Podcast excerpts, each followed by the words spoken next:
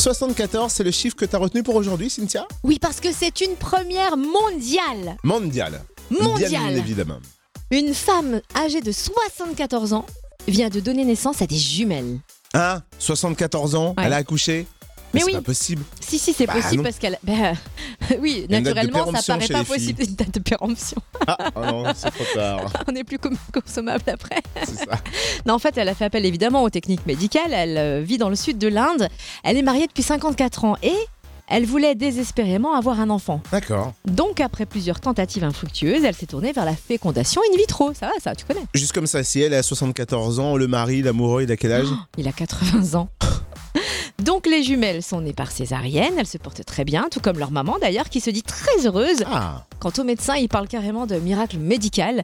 Ils étaient même une dizaine à suivre cette grossesse assez particulière en Inde. allez, dis papy, dis mamie. Non, papa, maman. J'y ai pensé aussi, mais ça reste émouvant et vraiment Eh oui. incroyable. Du coup, le mot de la fin, The End,